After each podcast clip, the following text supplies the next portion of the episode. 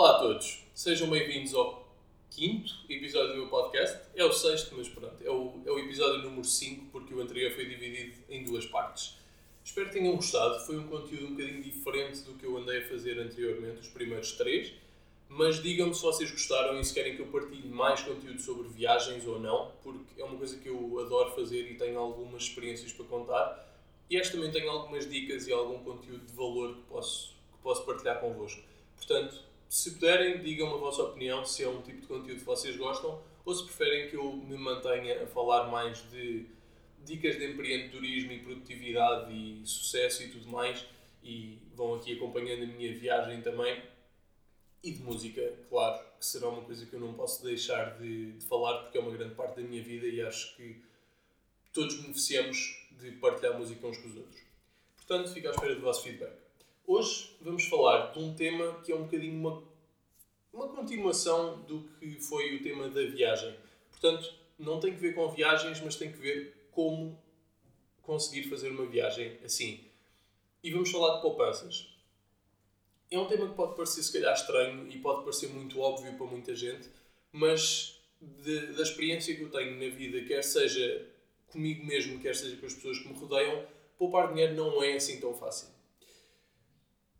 Hoje em dia é tão fácil gastar dinheiro. Nós saímos de casa para ir a qualquer lado e gastamos 3 euros aqui, 5 euros aqui, 15 euros ali e acabamos por rebentar com montes de dinheiro que se calhar não precisávamos de, de gastar e que não nos trouxe tanto retorno como poderia trazer se o juntássemos e utilizássemos para um fim melhor.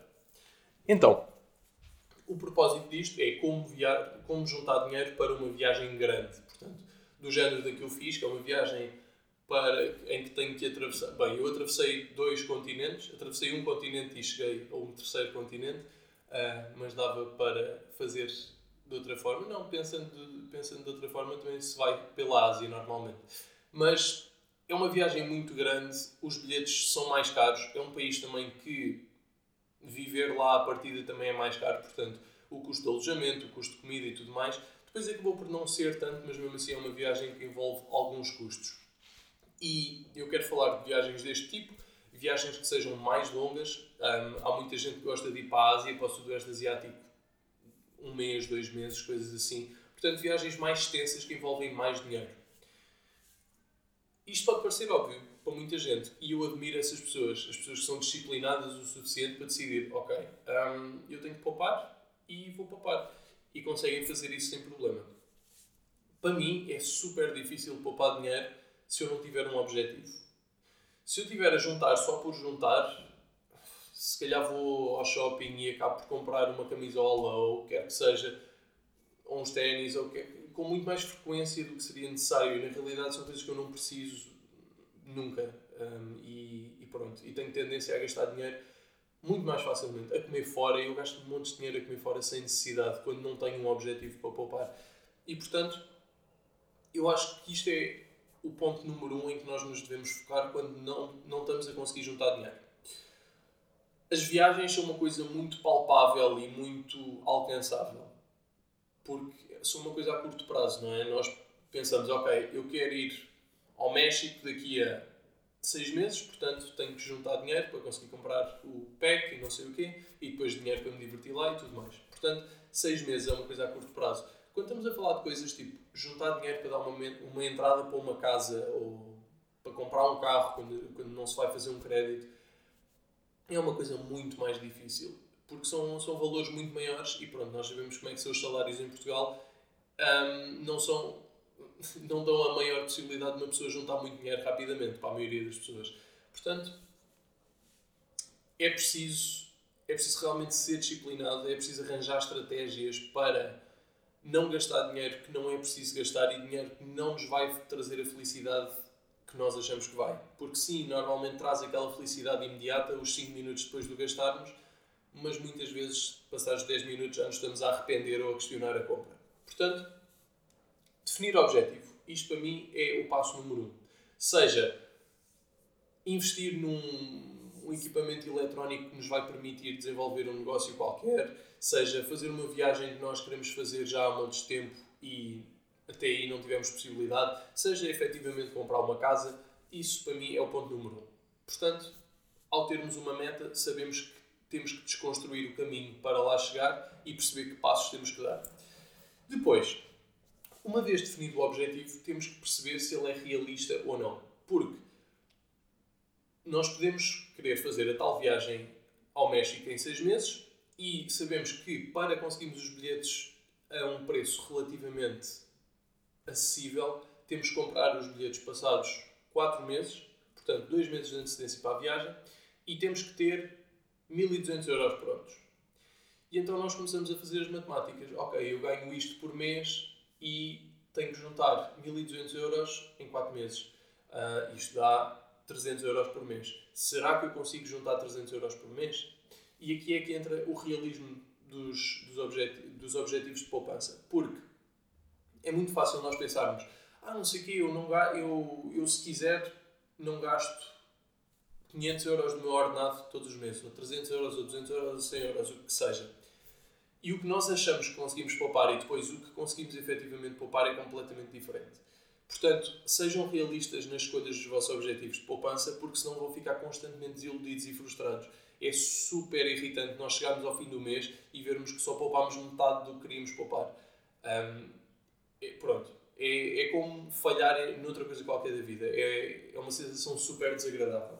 Portanto, o que eu recomendo que façam é fazer um mês normal em que não fazem uma contenção de custos gigante, mas tentam não, não viver muito expansivamente e gastar dinheiro a divertirem-se sim, mas quando vale a pena. Não, ok, não apetece cozinhar, vou comer ao shopping ou vou mandar vir Uber Eats. Porque isso são 10, 15, 20 euros que nós gastamos, se calhar 3 ou 4 vezes por mês, que depois acabam por se acumular e dar um valor significativo. Portanto, comecem por aí. Comecem por fazer um mês ainda não a poupar, mas a perceber com quanto dinheiro é que vocês conseguem chegar ao final do mês sem terem que passar mal. Ou seja, sem terem que deixar de se divertir, sem terem que deixar de viver. Porque eu acho que isso não, acaba por não ser muito produtivo. Porque tudo, tudo bem, nós queremos desfrutar de uma viagem, mas nós também queremos desfrutar da vida no nosso habitat natural, não é? Portanto, não podemos pensar que não nos vamos divertir e que não vamos viver uma vida minimamente feliz antes da viagem. Portanto, considerem as coisas de lazer que vocês consideram fundamentais e mantenham-nas. Não faz sentido nós pensarmos, ok, agora tenho que estar seis meses sem ir ao cinema, sem jantar fora, sem uh, comprar umas meias, sem ir fazer uma atividade esportiva que eu gosto de fazer. Pronto, quer que seja, cada um tem as suas, as suas um, cedências e as coisas em que gasta dinheiro que se calhar são consideradas supérfluas, mas na realidade não são porque nos trazem felicidade.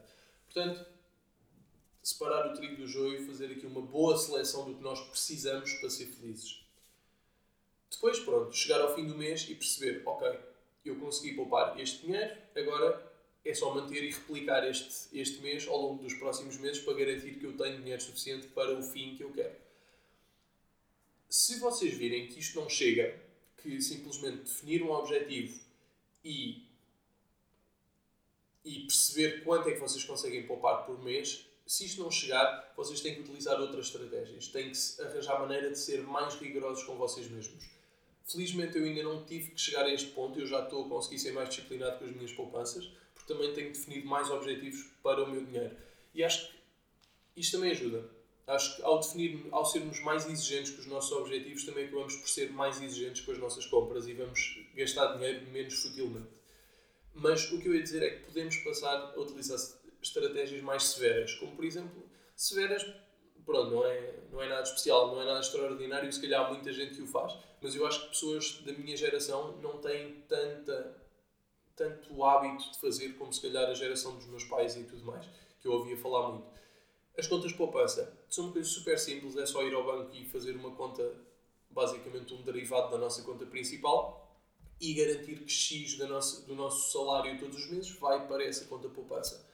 E só o facto de nós não termos esse dinheiro na nossa conta automaticamente vai nos fazer pensar que não temos para gastar. Claro que nos vamos lembrar, ah, eu tenho a conta poupança. Mas no dia a dia, se formos ver o nosso saldo para ver, ok, eu queria comprar isto ou aquilo, deixa-me ver se eu posso. Ao não termos aquele dinheiro na nossa conta, vai ter impacto e vai fazer com que nós, se calhar, nos restringamos um bocadinho mais. Portanto, quem tiver mais dificuldade em ser disciplinado, eu recomendo vivamente que opte por abrir uma conta de poupança. Ou simplesmente abrir outra conta no outro banco, ou abrir uma conta naqueles bancos que eu falei anteriormente, tipo o Revolut ou o N26, essas coisas, que eu recomendo que usem nas viagens. Portanto, se pensarem, aquilo é literalmente o dinheiro para a viagem. Se puserem o, cartão, o dinheiro nesse cartão que depois vão usar no estrangeiro, ele está já prontinho para ser usado fora do país. Portanto, tentem manter aquilo selado e não, não mexerem nesse dinheiro. Outra coisa que é muito importante e que se nós começarmos a implementar esta prática vai ajudar-nos imenso, quer seja para poupar, quer, quer seja só para gastar menos dinheiro, mesmo que não tenhamos a necessidade de poupar para nada em específico, vamos gastar dinheiro menos, menos, menos impulsivamente, é a palavra que eu estou à procura. Que é, toda, eu ouvi isto já de várias pessoas que, que têm muito sucesso e que eu respeito a opinião, que é se não podemos comprar três vezes aquilo em que queremos gastar dinheiro, nós na realidade não podemos dar-nos ao luxo de comprar essa coisa. Portanto, isto obriga-nos a pensar muito. Ah, queria comprar um relógio de 200 euros. Se fosse para gastar 600 euros agora, podias? Ias ficar confortável para o resto do mês? Isto depois cada um decidirá consoante a situação que seja e o valor que seja. Mas esta questão obriga-nos a pensar realmente na nossa situação e a não ser tão impulsivos. Outra coisa que também ajuda é, isto ajuda muito na, no, no que são compras mais estilo roupa ou um jogo, coisas assim desse género, do que propriamente comer fora, isso é mais difícil. Mas quando são coisas materiais e muito provavelmente não precisamos e não são uma coisa que nós vamos comprar com um fim profissional ou o que quer que seja, entrar na loja, ver as coisas que nós gostamos e sair e depois dar algum tempo a pensarmos. Se nós não ficarmos a pensar no produto, é porque não valia a pena termos comprado. Muito provavelmente. Isto é assim uma teoria muito pouco fundamentada, mas a verdade é que implementando isto na minha vida também me ajuda. Um, e tem, tem realmente feito diferença. Se eu não ficar a pensar imenso nas coisas, provavelmente era uma compra desnecessária. E eu aprendi porque também me acontece o oposto, que eu já mencionei, que é comprar uma coisa e depois ficar a pensar, epá, será que este dinheiro foi bem gasto? Portanto, deem algum tempo, não comprem impulsivamente. Muito provavelmente, mesmo que não comprem nesse dia, vai estar disponível no outro dia, noutra loja online, o que quer que seja. Não vai esgotar de um momento para o outro, na grande maioria das coisas. Portanto, deem algum tempo a vocês mesmos antes de fazerem as compras. Por fim, nestas estratégias, eu acho que a coisa mais importante a fazer é longe da vista, longe do coração. Em vez de estarmos a ir para o shopping passear e a lojas que nós sabemos que nos vão dar tentação e vão fazer com que nós queiramos gastar dinheiro, ou andar nos sites a navegar, que é uma coisa também que todos nós fazemos, ver os sites do que quer que seja e ver, ah, eu gostava de comprar isto, eu gostava de comprar aquilo, pá, não façam isso. Porque é basicamente é criar tentação e se nós não tivermos tentação, à partida não vamos ter o impulso para gastar esse dinheiro. Portanto, afastem-se das lojas, afastem-se dos sites online quando isso é o vosso objetivo, poupar dinheiro, e vão ver que resulta mesmo muito bem. Façam outras coisas, façam exercício, passem tempo com a família, pá, vejam filmes e séries, desenvolvam uma capacidade, o que quiserem, mas afastem-se do, do mundo do consumismo, porque assim realmente vai, vai fazer uma grande diferença. Deixem-me só ver se há aqui alguma coisa mais que eu queria dizer relativamente a este tema. Hum, hum, hum. Existe mais uma coisa que podemos fazer e que todos nós devemos tentar fazer, que é simplesmente se temos um objetivo de poupança que é um bocado irrealista com o salário que nós temos, é dar o nosso melhor por progredir profissionalmente. Seja isto mudar de emprego, seja isto ter um novo emprego para complementar o que já temos, seja isto melhorar as nossas competências e avançar dentro da carreira que já temos para ter uma melhor remuneração. Acho que toda a gente pensa assim, mas não interessa. Podemos. Acho que faz falta falar disto porque às vezes não custa arranjarmos um trabalho extra que nos dá um X que depois faz toda a diferença nas poupanças. Por exemplo, podemos ter alguém que tira um curso de design e está a trabalhar numa área que não é a sua, porque todos sabemos que essa área está bastante saturada, mas que se calhar até consegue ter uns pescados e fazer algum dinheiro à parte a fazer isso, por exemplo, aos fins de semana ou depois do trabalho, o que quer que seja, fazer o, o design como um complemento para a sua profissão que dá o um maior retorno financeiro. Portanto, pensem nas vossas capacidades, pensem naquilo que vocês conseguem utilizar para retirar um, um extra financeiro e acho que podem realmente melhorar as vossas vidas desta maneira. É uma coisa que eu também estou a tentar fazer e aos poucos as coisas vão se construindo e faz toda a diferença. Não tenho mais a dizer sobre este tema, já falei aqui 15 minutos e espero que vocês tenham gostado, espero que apliquem alguns dos princípios que eu estou aqui a mencionar. Eu também vou obrigar-me a mim mesmo a cada vez aplicar mais. Podem ter certeza que eu agora estou a tentar juntar dinheiro para voltar à Austrália, apesar disso não ser a primeira viagem que eu vou fazer no futuro. Mas vou, vou dar o meu melhor também por ser fiel aqui aos meus ensinamentos. Agora vamos então passar para o, a segunda secção do podcast, que é a música e entretenimento. Hoje tenho mais um álbum de RB para falar. Eu já disse, o RB está a dar 10 a 0 ao hip hop e tem saído música muito boa. E hoje quero falar do álbum da Kiana Lede. Eu não vou falar super aprofundadamente porque eu acho que isto é um álbum que vocês precisam de ouvir. Quem gostar de RB, isto vale mesmo, mesmo, mesmo a pena ouvir. São músicas variadas dentro do estilo da RB. Há músicas mais soft, há músicas assim com um beat mais pesado, mas depois sempre com a voz melódica da Kiana. E as, as letras estão muito boas. Ela fala muito da sua vida e de, de episódios que vai, vai passando. Pronto, é, é música basicamente, mas está muito bem feito. Ela, este álbum teve uma execução muito positiva. E tem bons features também. Tem um feature com o Black, que eu tenho ideia que já tinha saído antes do álbum, acho que foi um single, mas não tenho certeza. Vale a pena ouvir. Ouçam. Acho que é uma música que praticamente toda a gente vai gostar. Uma música mais calma, mas com, com alma. Não é uma música que se, que se deixa que se deixa esquecer. Há outro cantor de R&B que neste momento só tem duas músicas. Ele apareceu assim do nada, eu ainda não percebi como é que ele teve o boom que teve. O marketing dele foi brilhante.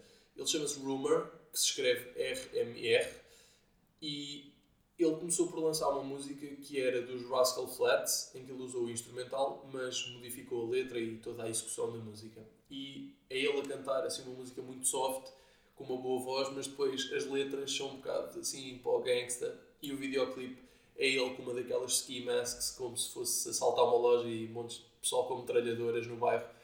E depois é um grande contraste entre esse videoclipe e o que é a música, ou pelo menos a música em termos de melodia. E foi de gênio. Este, este mismatch entre a música e o vídeo está tá genial. Tanto que ele só tem uma música e o vídeo no YouTube ontem, portanto estamos aqui a dia entre dia 10 e dia 15 de março, quando vocês ouvirem isto, a música já tinha 1.7 milhões de visualizações num canal que só tem um vídeo, ele só tem uma música, não é conhecido, não era conhecido previamente e pronto, é impressionante o alcance que ele conseguiu ter. E no dia 10 de março ele lançou o segundo single, que se chama Dealer, e também é dentro do mesmo género, mas o videoclipe já não é este, este contraste de realidades. Mas a música também está muito boa. Tem um beat mais pesado, a música, a primeira chamada Rascal é só instrumental, é só piano. E esta Dealer já tem piano, mas também tem tambores e tudo mais. Já é uma produção um bocadinho mais trap. Mas a voz dele continua a ser assim, muito RB. Tá, pá, eu gostei imenso. Há pessoas que não estão a gostar, mas eu vou recomendar aqui aquilo que eu gosto. Portanto, recomendo que ouçam este rapaz. Já estou farto de partilhar as músicas dele na story também, portanto é só verem. Depois, um artista de quem eu gosto muito mas que eu sinto que muitas vezes se sabota a si mesmo por falta de, de exigência com o que ele lança, é o Tory Lanez. Ele lançou o seu álbum New Toronto 3. Ele tem assim vários segmentos dentro da sua discografia em que vai fazendo um, dois, três, quatro, porque ele é um gajo versátil. Ele, ele consegue, agora disse gajo, e o meu avô ouviu o meu podcast e disse para eu não dizer este género de expressão mas estamos aqui descontraídos e olha, é o que sair. O Tory Lanez é muito versátil, ele consegue cantar, consegue rapar, consegue fazer músicas mais comerciais, consegue fazer músicas mais underground. Ele tem mesmo um alcance dentro do seu talento que é, é muito vasto. e ele tem uma série de, de mixtape que são as, as Chickstape, que foi a, o lançamento mais recente que ele fez, a Chickstape 5, e agora lançou o New Toronto. E as Chickstapes são muito viradas para o RB, e ele pega em músicas já existentes, muda um bocado o beat e faz a sua letra e tudo mais. O New Toronto é diferente, é muito mais virado para o rap e são beats muito mais trap que eu também gosto. Gosto muito disto da parte dele porque ele, ele tem um, um flow e encaixa na música muito bem. As letras às vezes podiam ser um bocadinho mais elaboradas e mais profundas, mas mesmo assim dá-me gozo ouvir. Ele tem uma música que eu, do que eu ouvi do álbum, eu já ouvi todo, mas ouvi só uma vez, portanto há certas partes que não me entraram tão bem, eu não, não ouvi com a atenção ainda que preciso para, para dissecar um bocadinho melhor, mas a música que me pareceu mais pessoal e com mais história é Pain e o instrumental também está brutal. Portanto, recomendo que toda a, a toda a gente que goste deste, deste género de música, que goste de trap e do Tory Lanez, vá ouvir este álbum dele. E há uma coisa muito curiosa em relação a este álbum, uh, sobre a qual eu queria falar, que é, foi o último álbum dele dentro do acordo que ele tem com a sua produtora. Cada vez mais a independência no mundo da música tem sido algo que os artistas procuram e que é visto como um, um luxo, basicamente. Neste momento em que nós temos todos o mundo digital à distância de um, de um clique, nós conseguimos fazer muito do, do trabalho de campo por nós mesmos. Muito do marketing, muito da interação com as pessoas, muito do branding, muito desta questão toda que envolve lançar um artista. Coisa que há 10 anos para trás não era bem assim. E, portanto, as, o objetivo principal do, dos artistas era ter um, um acordo com uma produtora grande, de maneira a que eles pudessem investir dinheiro no artista e permitir que eles gravassem videoclipes e fazer publicidade e tudo mais, ter eh, um bom estúdio para gravar, ideias boas de marketing, uma, uma boa equipa, todas estas coisas. E hoje em dia já é muito mais viável sermos autossuficientes. Sermos, não, porque eu não tenho nada a ver com isto, mas quem é artista, ser autossuficiente e conseguir ter que dar dinheiro a menos gente.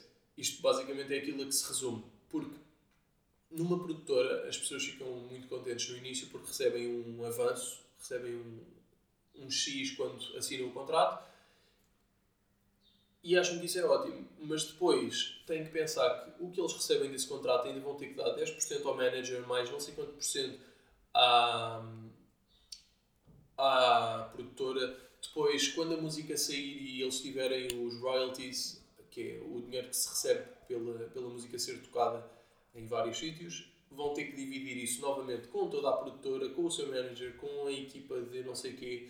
Portanto, o que eles acabam por receber é entre 10% e 20% do que é estimado eles criarem em termos de riqueza. E se vocês pensarem, estarem a dar um litro e a ser criativos e dedicarem-se à vossa arte e receberem 10% a 20% do que vocês geram, pá, é muito triste. E é, é ingrato, é muito ingrato. Há pessoas que se safam assim, há muita gente que se vai safando. O Drake é o melhor exemplo. Eu sei que eu tenho falado dele muito recorrentemente, mas ele é. Pá, é, é inacreditável. Ele é, é uma exceção em tudo. E ele vai tendo estes acordos com as produtoras, mas não é isso que o está a impedir de fazer dinheiro. E mesmo ele recebendo 10 ou 20% ou 30%, não sei, ele se calhar tem acordos melhores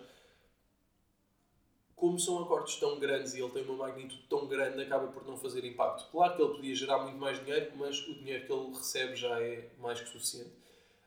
São centenas de milhões e pronto. Quando se está num patamar desses, dá para dar graças e não estar demasiado chateado com ter que dividir o dinheiro com as pessoas estão envolvidas no processo de, de lançar a música dele, basicamente. Mas artistas a maioria dos artistas, porque ninguém é o Drake, ninguém é a Beyoncé, ninguém é a Rihanna, artistas estão num patamar mais humano, custa, custa estar a dividir este dinheiro todo. E lembrem-se que as pessoas, muitos artistas vêm de um background, a maioria dos artistas, não estou em erro, vêm de um background em que não são ricos, não são. Muitos deles até vêm de um background oposto, em que têm mesmo muitas dificuldades financeiras. E logicamente, quando as pessoas começam a ganhar algum dinheiro e começam a ter uma boa estabilidade financeira, não só querem melhorar a sua própria vida, como querem melhorar a vida da sua família, dos seus amigos mais próximos. Portanto, este dinheiro que é para o artista não é só para o artista, é para o mundo do artista, o mundo pessoal. Portanto, custa, sem dúvida, estar a despender tanto dinheiro para tanta gente que hoje em dia acaba por não ter tanto impacto. Claro que ter uma boa equipa de marketing, ter uma boa equipa de branding faz diferença, ter um bom manager, mas as percentagens às vezes não têm que ser o standard que são quando se assina um contrato assim com uma produtora e podemos acabar por conseguir dar esse dinheiro a pessoas que nos rodeiam, que têm esse talento e que nos conseguem ajudar, que pronto, vai nos custar menos dar esse dinheiro a alguém de quem nós já gostamos do que peço desculpa, estar a dar esse dinheiro a alguém que nós não conhecemos e que pronto, está a receber esse dinheiro de vários outros artistas e não é exclusivamente dedicado a nós. E portanto, o, isto tudo para dizer que o Tory Lanez está a fazer toda um, uma promoção desta independência que ele agora tem e que vai poder fazer aquilo que quiser com a música. Vai poder lançar a música quando quiser, todo o dinheiro que ele gerar vai para ele e vai distribuir da maneira que ele tiver designado, portanto, a quem ele contratar e tudo mais, mas ele vai ter direito a muito mais do lucro que ele vai gerar. E sendo um artista já com uma magnitude bastante grande, ele tem, tem uma, uma fanbase muito grande, e ele trabalha bem, porque ele faz coisas muito interativas no Instagram, faz aquela, aquela questão de se este post tiver não sei quantos likes ou não sei quantos comentários, eu vou lançar esta música hoje. Uh, portanto, vai buscar feedback aos fãs e eles estão ali a sentir que são, estão envolvidos no processo do artista. Portanto, isto é a melhor coisa que se pode fazer. E ele tendo então esta fanbase tão bem trabalhada, ele realmente, a meu ver, não precisa nada de estar com um contrato com uma, com uma produtora grande e pode perfeitamente ser independente e ficar rico, basicamente, sem ter que estar a dividir o seu dinheiro que tanto custa a ganhar com uma data de gente e que se calhar não está a fazer assim tanto por ele. Um excelente exemplo disto é o Russ, ele sempre falou desta questão da independência e do quão importante isto é. Ele diz todas as sextas-feiras eu estou a receber dinheiro porque o catálogo é meu, eu é que tenho os direitos e, portanto, tudo o que é gerado, tirando as comissões que saem para as plataformas de streaming e tudo mais, é para mim e eu gasto como eu achar que devo e pronto, ninguém está a fazer estas decisões por mim. Portanto, é, é aqui uma coisa curiosa que eu, que eu queria abordar e acho que é super positiva e que cada vez mais os artistas devem lutar pela sua independência financeira e não terem de estar dependentes de, de, agências que hoje em dia podem, podem ser consideradas um bocado obsoletas quando, quando as pessoas sabem o que estão a fazer em termos de marketing e, e, e pronto, e de propagar a sua marca. É tudo por hoje. Espero que tenham gostado. Ah, vou só deixar uma recomendação de uma série eu já vi duas vezes, mas estou, outra vez, estou a ver outra vez com a Joana, a minha namorada. Estou a ver o Suits. É uma série incrível, é mesmo muito boa. Os atores são bons, o storyline é incrível e são tipo 8 temporadas, portanto são, é muito tempo. E nesta quarentena dá gozo ver séries assim. E está feito. Não, não digo mais hoje. Obrigado por terem ouvido e até à próxima.